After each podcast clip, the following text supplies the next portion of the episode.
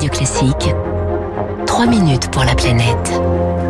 Il est 6h54. Bonjour Baptiste Gabory. Euh, bonjour Dimitri, bonjour à tous. Vous nous parlez ce matin de la fast fashion, hein, cette mode à bas prix qui se caractérise par un renouvellement très rapide des collections.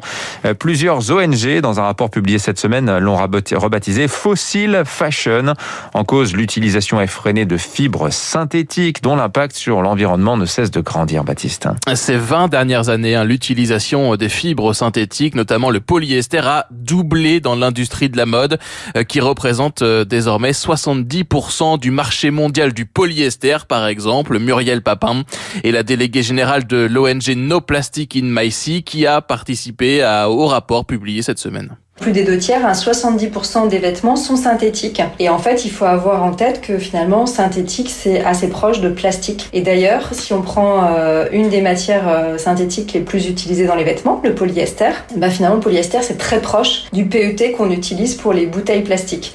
Résultat, la production de fibres synthétiques représente aujourd'hui 1,35% de la consommation mondiale de pétrole. C'est plus que la consommation d'un pays euh, comme l'Espagne, mais au-delà, ces fibres, notamment le polyester, donc que l'on trouve beaucoup sur nos vêtements, ont un impact majeur sur l'environnement, car elles se retrouvent en bout de course dans les océans. À chaque fois qu'on euh, lave un vêtement euh, synthétique, il va diffuser dans l'eau de lavage, dans l'eau de rinçage, des microfibres de plastique. C'est très petit, mais c'est euh, très important en quantité puisque ça va être des, millions de microfibres de plastique. Et ensuite, ça passe dans les stations d'épuration, mais c'est tellement petit que euh, majoritairement, ça n'est pas filtré. Et donc ensuite, bah, ça termine dans l'eau des rivières, puis euh, dans l'eau des océans des microplastiques inférieurs à 5 mm qui continuent à se fragmenter et que l'on trouve partout.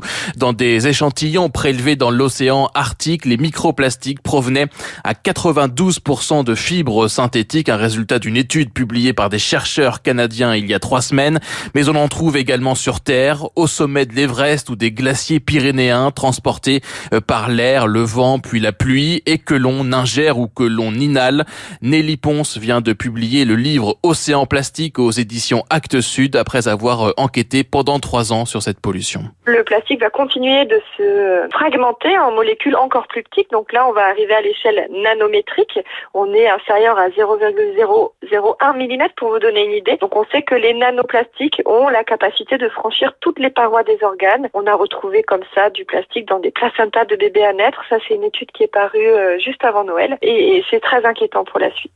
Alors sur ces fibres synthétiques hein, issues euh, de l'industrie textile, que faire? La France sera le premier pays au monde à imposer dès 2025 des filtres à microplastiques sur les machines à laver, mais ça ne suffira pas, il faut agir à la source et dans ce cas précis se tourner vers d'autres fibres et réduire sa consommation de vêtements selon Nelly Ponce. Donc après, on va dire oui, mais effectivement, les autres fibres vont être beaucoup plus chères. Effectivement. Mais aujourd'hui, on voit que la durée de vie moyenne d'un t-shirt dans le monde est de 35 jours. En 10 ans, le nombre de vêtements achetés par an a augmenté de 60% et leur durée de vie diminué par deux.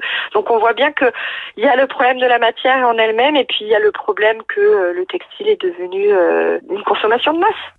La Commission européenne a elle lancé en ce début d'année une stratégie pour des textiles durables avec peut-être à venir des investissements dans les processus de production, les nouveaux matériaux et de nouveaux objectifs de réutilisation et de recyclage des vêtements. Merci.